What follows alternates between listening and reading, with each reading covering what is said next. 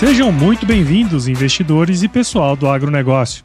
Esta é a série Panorama Econômico e o Agronegócio do podcast EcoAgro Talks, que é oferecido pela EcoAgro e é o resumo da reunião semanal do time da EcoAgro com o economista-chefe Antônio da Luz. Na reunião de guidance, o time se prepara para os desafios da semana que começa, através de trocas de informações macroeconômicas e setoriais, de modo que todos estejam muito bem informados para entregar os melhores resultados tanto para o agronegócio como para os investidores, pois não tem elo mais forte entre o agronegócio e o mercado de capitais do que a Ecoagro. Esse é um Brasil que dá certo e é por isso que estamos aqui.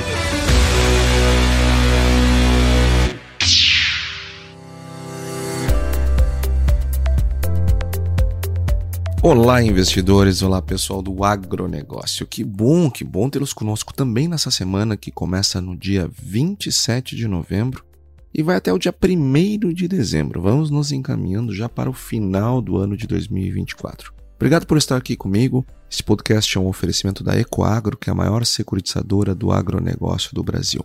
Essa semana que passou, nós tivemos um calendário mais fraco de indicadores e também tinha o feriado de ação de graças nos Estados Unidos, que fez com que nós tivéssemos menos oscilação e volatilidade no mercado. Inclusive, foi uma semana muito boa sobretudo para o mercado financeiro, mercado de capitais, para a bolsa. Então foi uma semana bem interessante de crescimento. Agora eu acho que o mercado está esperando uh, qualquer movimento para fazer uma realização de lucros. E essa semana está cheia, cheia de indicadores que podem dar o start para que haja um movimento de realização de lucros. E nós vamos falar disso bem como vamos falar do quadro fiscal do Brasil, que está se deteriorando, está preocupando. Cada semana que passa, as coisas pioram, as notícias pioram. Vamos falar também das condições de lavoura, do plantio, em virtude de toda é, esses problemas climáticos que nós estamos vivendo no nosso país, vamos avaliá-los, analisá-los e trazer aqui para vocês perspectivas sólidas né,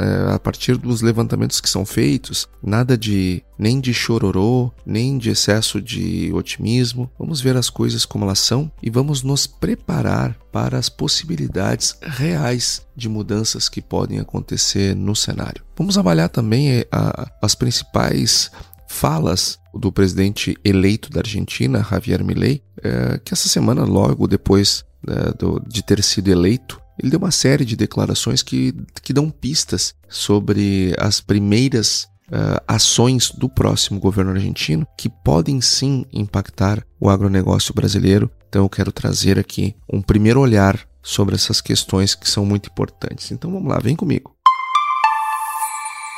Primeiro vamos falar das expectativas é, que podem trazer mudanças significativas no mercado a partir da agenda dessa semana. Essa semana ela está cheia de indicadores de inflação. Qual é a minha expectativa para elas, tá? vamos começar com as expectativas do Brasil. O Brasil nós temos IGPM, que é uma inflação ao nível do atacado, nós temos IPP, que é o nível do atacado também, índice de preço ao produtor, e eu acredito que nós vamos ter uma nova, uma nova rodada de inflação nos, nos indicadores de, é, de atacado. Aí você vai pensar, não, peraí, mas só um momentinho, como é que, que projeção é essa, né? É, pô, o cara tá esperando que vai ter inflação, é lógico vai ter inflação. Não, não é lógico, não. Nós, por um, um longo período, nós tivemos deflação. Nos, nos, nos, indicadores de atacado. É, vamos lá, o IGPM. O IGPM nós tivemos uma longa jornada é, deflacionária nesses últimos meses. Por exemplo, até o mês de agosto, que, que são duas leituras apenas feitas até então, nós estávamos tendo de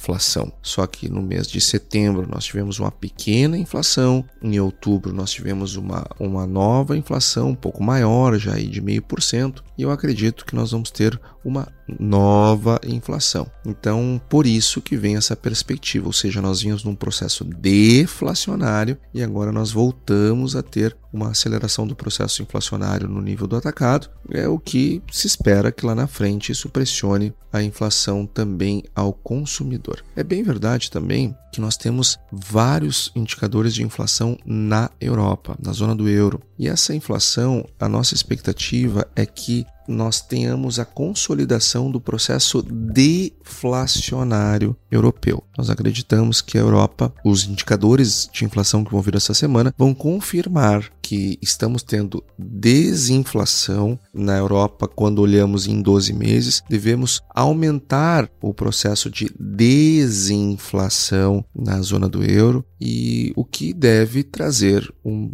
em consequência disso, uma nova uh, um, um, reforço da expectativa de que os juros na zona do euro não têm nenhum motivo para subir. Esta é a nossa expectativa.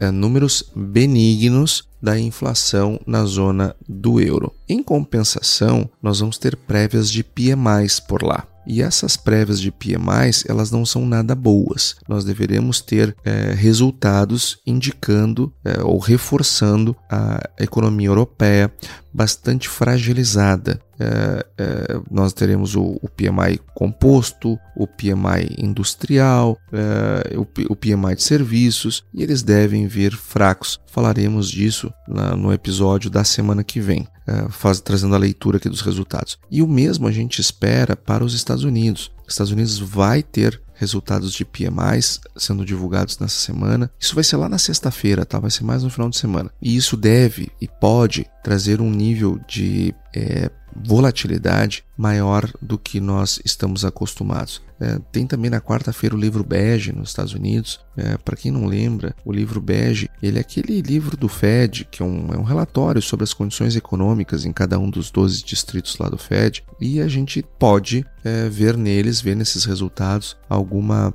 ter algum sinal é, é, coincidente com a desaceleração da economia americana. Lembrando, o PIB lá nos Estados Unidos está crescendo, é, nós vamos ter é, resultados do, ou prévios do PIB nos Estados Unidos, isso vai acontecer na terça-feira, então, aliás, na quarta-feira, fique bastante atento a esse dado, porque ainda que seja um dado prévio do PIB nos Estados Unidos, é, a expectativa é que ele venha forte. Se ele vir mais fraco, pode indicar que nós já startamos o processo de desaceleração da economia americana e aumentam as chances de uma recessão em 2024. Porque o PIB ele é uma medida que olha para trás, ele olha para o que aconteceu, ele registra. O, o PIB registra, registra o que passou. Agora, ele não nos traz um panorama do que está por vir. O que está por vir, nós monitoramos com indicadores que medem o desempenho da economia né, just in time.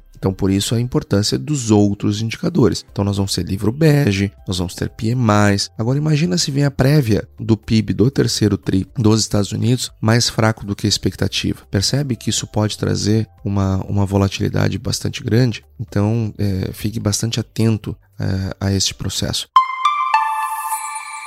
Nós vamos ter também outro motivo uh, uh, para termos uma um, outro não é motivo, digamos outro degrau para que pode alguém tropeçar e iniciar uma realização de lucros mais contundente. Nós vamos ter, infelizmente, nessa semana, a, o resultado do balanço orçamentário do Brasil. Nós vamos ter a relação atualizada da dívida líquida PIB, da dívida bruta PIB, e isto você já sabe, né? Isso você já sabe, o nosso fiscal está indo para o vinagre. Então, uma piora no, no fiscal comprovada pelas relações eh, de endividamento na comparação com o PIB pode trazer um movimento bem significativo. Isso acontece na quarta também, então esteja bem atento. Da quarta em diante, nós deveremos ter bastante eh, dados, indicadores que podem trazer muita volatilidade. Inclusive, na terça, eh, nós temos a receita tributária. Lembrando que a receita tributária, nós temos trazido aqui todos os meses, ela, ela está vindo menor, menor do que dos mesmos meses do ano anterior.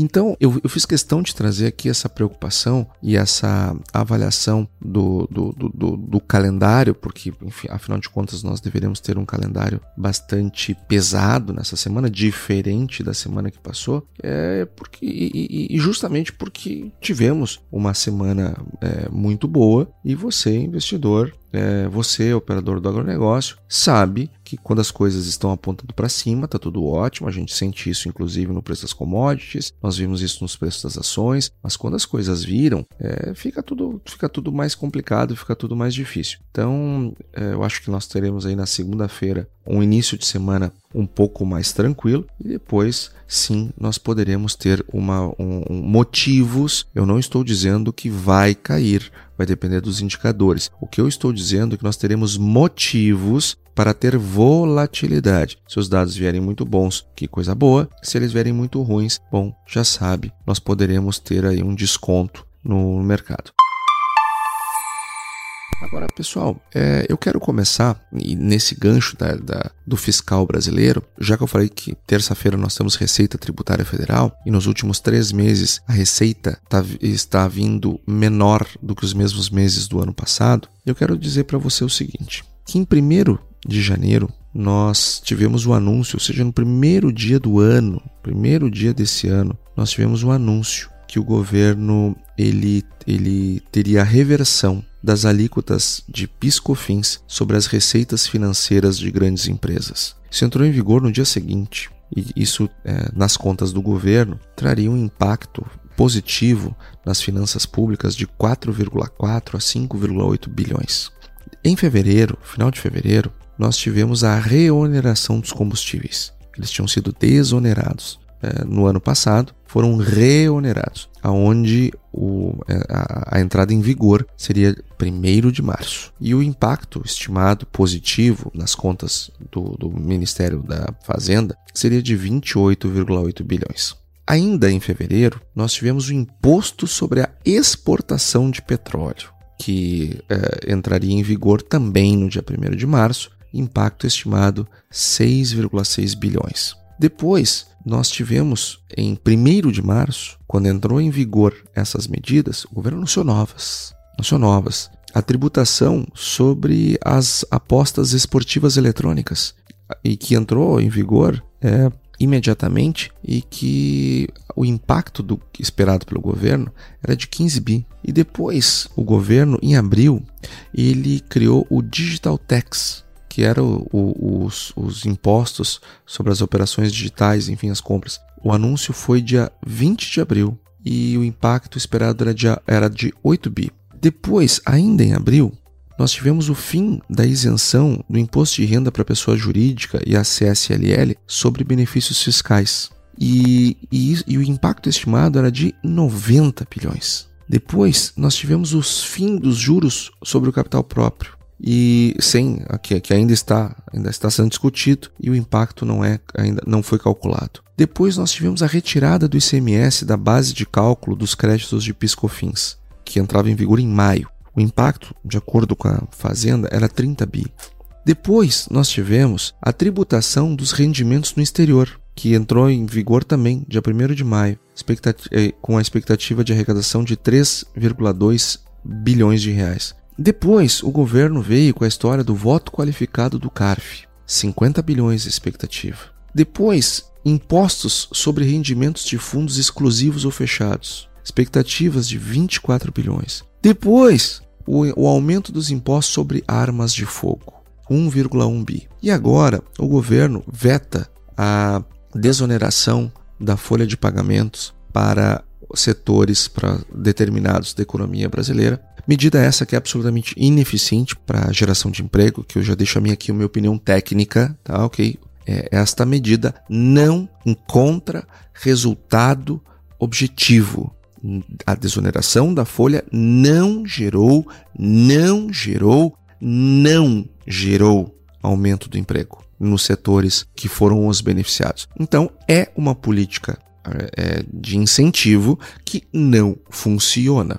Quer dizer que eu sou a favor da reoneração? Não. Eu, eu, isso quer dizer que eu acho que nós temos que pegar esses recursos da desoneração e, e desonerar em, em outros, uh, de outras formas, de forma mais horizontal e, não, e menos vertical, porque políticas de campeões nacionais não funciona. Nós temos que fazer a, a, uma desoneração horizontal de, modo que, aí, que todos se beneficiem e aí sim seja bom para a economia como um todo e não só para aqueles que sejam os beneficiados. Agora, o fato é que eu narrei aqui várias medidas de aumentos de impostos e a arrecadação está em queda. Sabe por quê? Porque não adianta aumentar impostos numa economia que não tem mais impostos para dar para o governo. O governo precisa fazer o seu tema de casa e reduzir gastos, coisa que ele não faz porque, enfim, está fora do seu mindset, está fora da sua expectativa. E isso está trazendo preocupações muito grandes, a começar para o Banco Central. O, próprio presidente do Banco Central, Roberto Campos Neto, que apanhou tanto ao longo desse ano do governo, tem dito: olha, existem é, diferenças importantes entre as metas que o governo tem e as metas que o mercado tem. E o mercado, quando está precificando resultados fiscais diferentes, ele está jogando isso lá na, lá na, na expectativa de inflação para frente. Então, e, e por que isso é problema do Banco Central? Isso é problema do Banco Central porque ele tem que olhar para as expectativas de inflação e ancorá-las. Então, se o governo, através do déficit, está desancorando a inflação, ele prejudica a política monetária do Banco Central. Então, e, inclusive, o próprio banqueiro central deu um recado bem forte para o governo, dizendo: olha, vocês têm que é, acreditar naquilo que vocês estão fazendo. Se vocês propuseram aí o arcabouço fiscal, bom, vocês têm que fazer ele funcionar, vocês têm que acreditar no que vocês estão fazendo, senão a coisa não funciona. E ele está coberto de razão. Na verdade, o governo ele, ele inventou o arcabouço fiscal, que nós aqui desde o início chamamos de, de geringonça fiscal, outros chamam de calabouço fiscal, porque aquilo é um mecanismo absolutamente é, ineficiente é, que não traz nenhum tipo de segurança é, é para o controle do resultado fiscal, nada. É, é e aí agora é, estamos sentindo na pele. E por que está vendo essa diferença? Tá? Tá vendo essa diferença? Inclusive o próprio secretário do Tesouro Nacional, Rogério Seron, ele saiu em defesa do, do, do, do governo e do, e do, em especial dos cálculos da, da Secretaria da Fazenda, porque os resultados da Fazenda é de déficit de 177 bi, 177 bi para o final de 23. Para nos cálculos do Banco Central é 203 bi. Aonde é que está a diferença? A diferença está que o, a Secretaria da Fazenda quer considerar como receita os, os, os, os valores não sacados é, de PIS-PASEP. Gente, isso não é, isto não é receita. Isso não é receita primária. Ponto. Ah, mas isso daí é uma receita que vai entrar no dinheiro. Sim, sim, mas ela não é primária. Ela não pode estar nesse, nessa conta. Isto é contabilidade criativa. O déficit do Brasil não será 177, será 203. Está certo o Banco Central. E digo mais: que credibilidade tem o, o secretário do Tesouro Nacional, Rogério Seron, o ministro da Fazenda, Fernando Haddad, se há bem pouco tempo atrás eles estavam projetando déficit é, na casa de 140 bi, agora eles revisaram para 177. Mas o que, que, é isso, gente? O que, que é isso? Fala sério. É, é, não sabe fazer conta? Qual é, qual é a dificuldade? É, para nós termos uma ideia, o rombo em setembro, e setembro foi agora, foi cento, é, é, que o governo estimava, era 141. De setembro para novembro, o governo passou a estimar em 177. E agora está fazendo uma, uma, uma, uma, série de cortes, né? tá, tá travando, uh, bloqueando alguns, alguns recursos, é daquela parte que pode ser bloqueada, que são aqueles recursos livres, que não são aqueles determinados. Só que assim, ó, o impacto disso é muito pequeno. Nós estamos falando de um bilhão aqui, outro bilhão ali. O, os valores que estão bloqueados para novembro, por exemplo, são 3,8 bi. Isso não é nada. Isso não, isso não, isso não faz cócegas no problema fiscal brasileiro. Nós precisamos sim é ter uma política de gasto público mais adequada de modo a trazer uh, uma convergência de longo prazo para do, do, do do resultado fiscal para suas expectativas. Então, o, o, o, governo, o próprio governo, está piorando as suas expectativas de 141 para 177 num, num, num curto espaço de tempo, de setembro para novembro, foram apenas dois meses, e ainda está o Banco Central dizendo: olha, não é 177, é 203. Aquele valor do PIS/PASEP não pode ser considerado como receita primária, porque não é. O, o Banco Central está dizendo isso publicamente. Uma pena, uma pena que a, a boa parte da imprensa não se ocupa de trazer essa questão com mais clareza para as pessoas. E falando ainda é, em Brasil e, e, em Banco Central, o, como surgiu aquele zoom, zoom, zoom, falamos na semana passada e também na retrasada, sobre que o mercado tem aquela necessidade é, de tentar é, dizer o que, que vai que, que a, a queda da Selic vai ser mais isso, mais aquilo, para vender mais ação. Essa é a realidade, né? A bolsa não dá esses saltos como deu por acaso. Também tem muita especulação no jogo e aí as pessoas criam uma expectativa que a inflação ela vai desacelerar mais e aí o Banco Central vai fazer com que haja uma queda mais forte da Selic em patamares mais relevantes, enfim. Na verdade, pessoal, não é nada disso. Quem lê a ata, quem lê o comunicado, sabe que não é nada disso. Sabe que não é nada disso. Então, o que está acontecendo é mera especulação. Só quando as pessoas criam na cabeça dos clientes a expectativa que vamos ter um corte maior da Selic, a bolsa sobe mais, o pessoal vende mais ação, faz mais corretagem, é, faz seu número, que é a sua expectativa, e aí, enfim, o pessoal fica mais feliz. Só que não é assim que, não é assim que deve ser, ou pelo menos não é assim que deveria ser. Aí o que, que fez o banqueiro central? O banqueiro central, numa palestra, ele disse de maneira, de maneira muito clara: as próximas duas reuniões nós vamos reduzir meio ponto.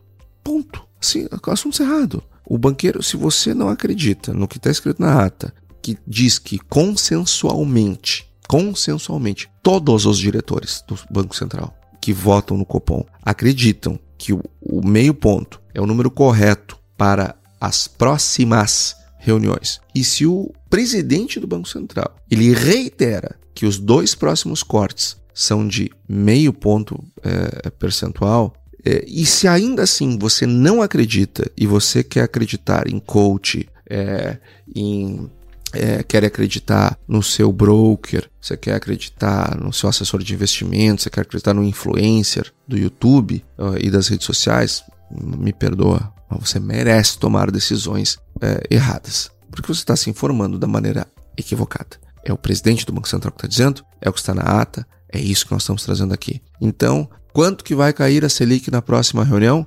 Meio. Quanto que vai cair na reunião de, de janeiro? Meio. Estamos estamos conversados sobre esse assunto. E se a receita tributária ela vier de novo abaixo do mesmo período do ano passado, bom, se preparem, porque nós vamos ter uma preocupação é, mais, é, mais forte ainda com o fiscal no Brasil. Não é aumentando impostos que nós vamos resolver o problema. Ecoagro, o elo entre o agronegócio e o mercado de capitais.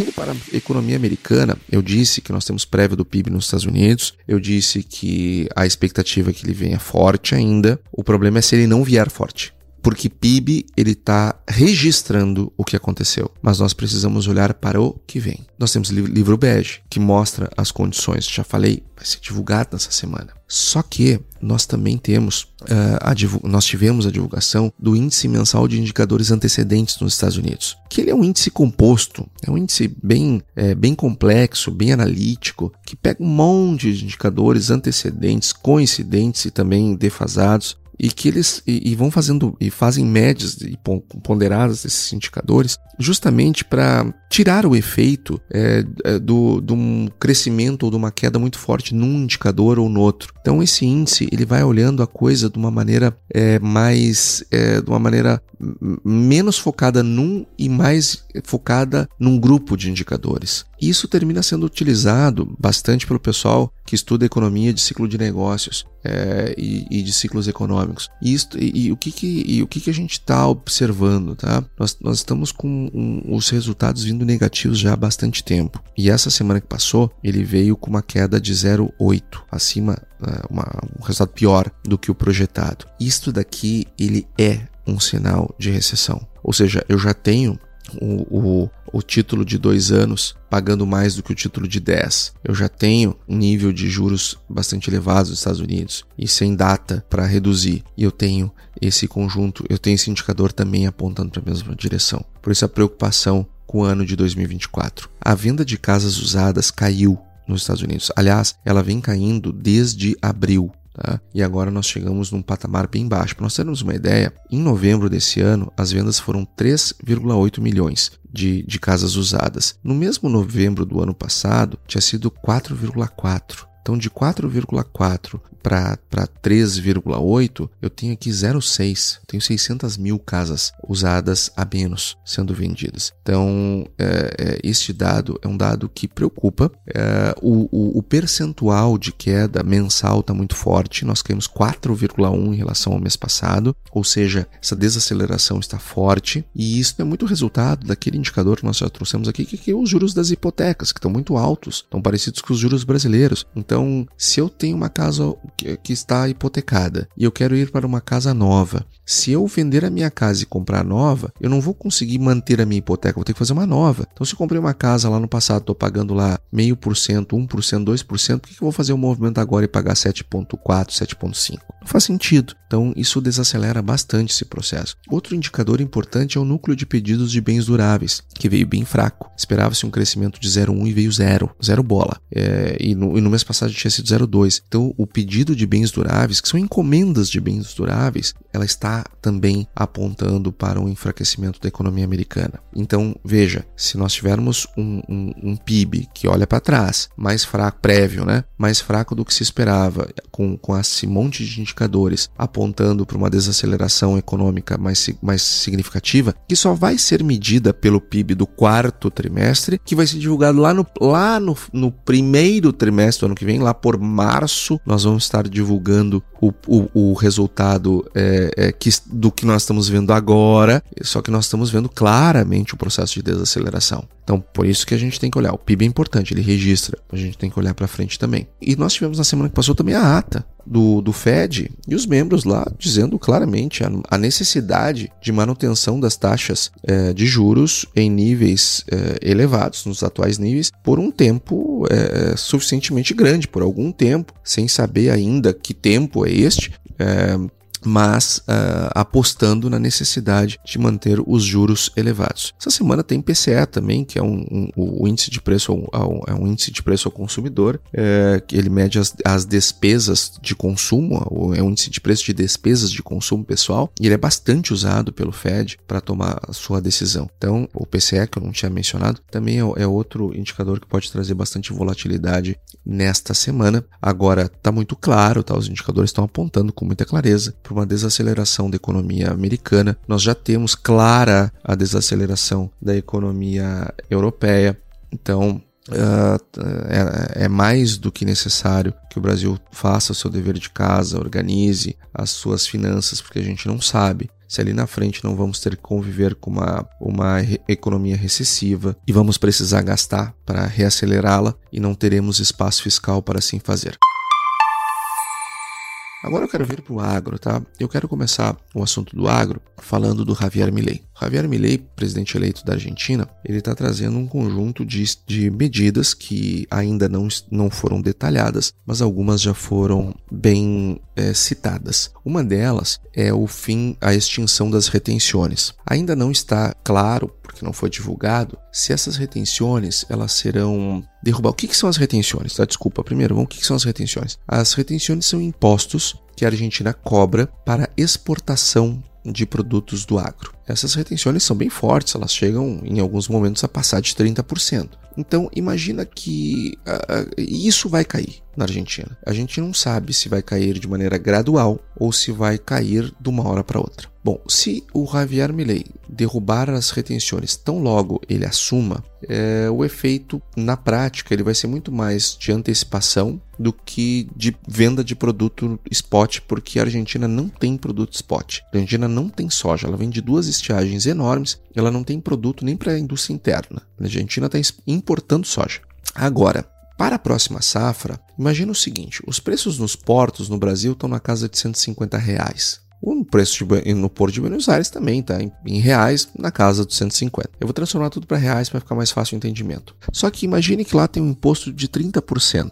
Então, o, o preço ao produtor posto Porto é 100 reais. Então, imagina a seguinte situação: se derruba as retenções, se, o, se os argentinos venderem por 130 a sua soja que colherem, eles estão ganhando 30% mais do que ganhariam com as retenções. Só que eles estão vendendo 20 reais abaixo do que os, os brasileiros estariam vendendo aqui. Então percebe que isso é muito baixista para o nosso preço. A retirada das retenções ela traz um distúrbio para o nosso mercado. Do mesmo jeito que a criação trouxe um distúrbio positivo, a retirada traz um distúrbio negativo. E isto, ele não é perene no tempo, tá? Isso é, é, é, o, é o tempo das, das coisas se acomodarem. Agora, até se acomodarem, é um, é um, é um, é um momento bem complicado. Bem complicado porque neste caso nós só vamos conseguir vender soja depois que os argentinos tiverem vendido toda a soja deles. Só que tem um detalhe: eles colhem depois de nós. E tem um detalhe: quando nós colhemos, nós não temos nem onde colocar nosso produto. E tem outro detalhe: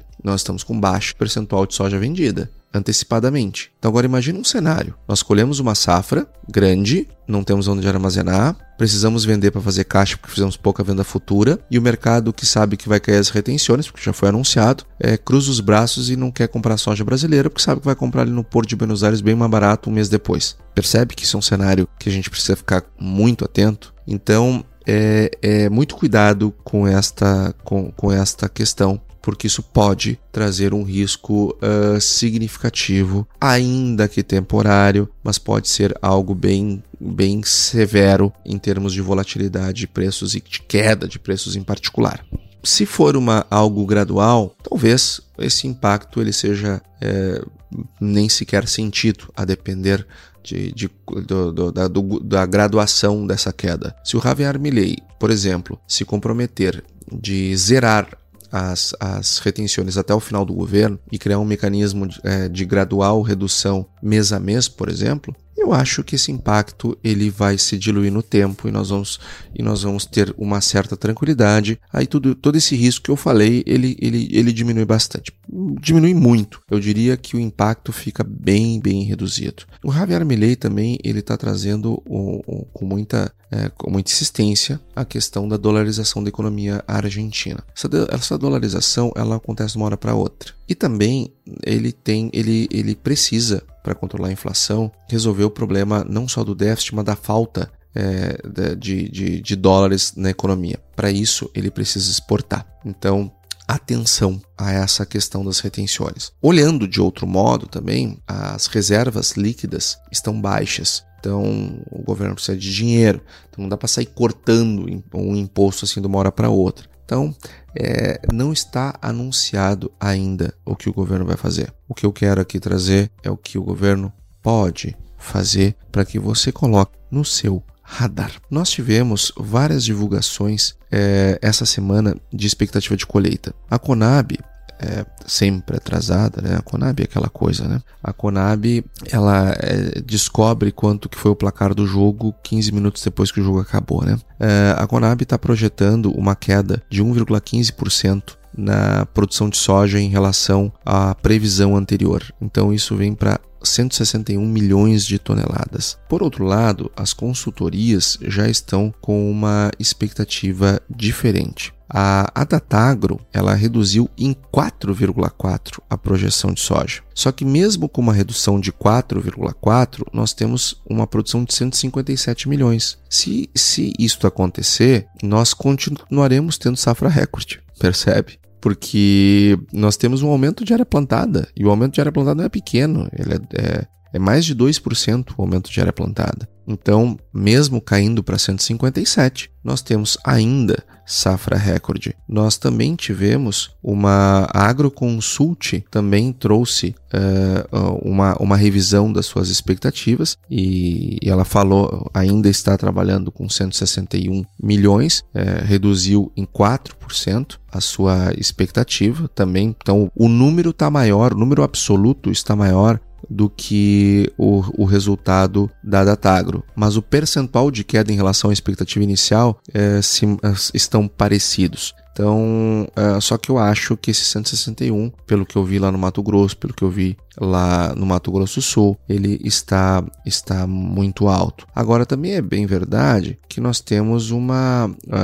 Nós tivemos, no Mato Grosso, pelo menos, o plantio de soja andou. Tá? Nós tivemos O, IMEA divulgou um dado que trouxe um, um, um resultado mais tranquilizador. A, a, lá no, no, no, Mato Grosso, nós, nós, nós estamos com o plantio agora já praticamente dado. O problema é que a, a qualidade da soja, aquela que a primeira foi plantada lá em setembro, está ruim. E muitos produtores, diante dessa perspectiva, dessa, do que está acontecendo, nós temos uma mudança para o algodão. Então, aqueles produtores que são produtores de algodão, é, muitos deles estão apostando em abandonar a soja, então, e, e focar no algodão para plantar o algodão mais cedo. Se os produtores de algodão plantam soja e depois algodão, eles vão plantar algodão em, em fevereiro. Como houve o atraso do plantio da soja, talvez não plantar soja seja melhor, porque daí eu planto o algodão em janeiro,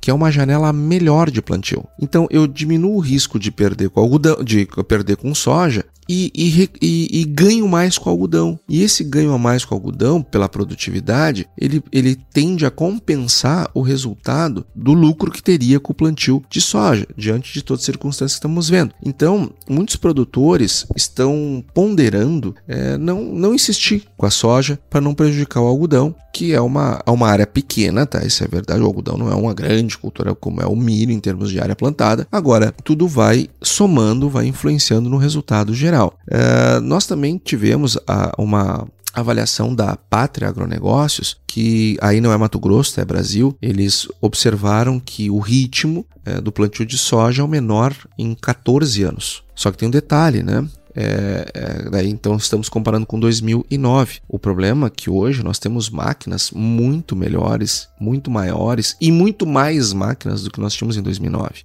Então esse, esse atraso no plantio ele é muito mais severo do que foi lá em 2009. Isso está acontecendo, né? o sul do Brasil com dificuldade de plantar por excesso de chuvas, do trópico para baixo, do trópico para cima é, a escassez de chuvas, Matopiba sentindo bastante, Bahia sentindo bastante, o Nordeste de uma maneira geral sentindo bastante, é, é, e isto está ali está ó, o pior. Mato Grosso nem tanto, mas as outras regiões sim sentindo bastante. Então isso pode trazer e deve trazer uma produção é, já para uma casa entre 155 e 160 milhões de toneladas. É, a nossa expectativa é, é que não passe disso entre 155 e 160. Ou seja, nós ainda acreditamos que é possível termos uma safra recorde de soja esse ano, porque teremos uma área também maior. Então, sem pânico por enquanto, sem grandes otimismos por enquanto, este é o cenário base que nós temos que olhar para o agro 2024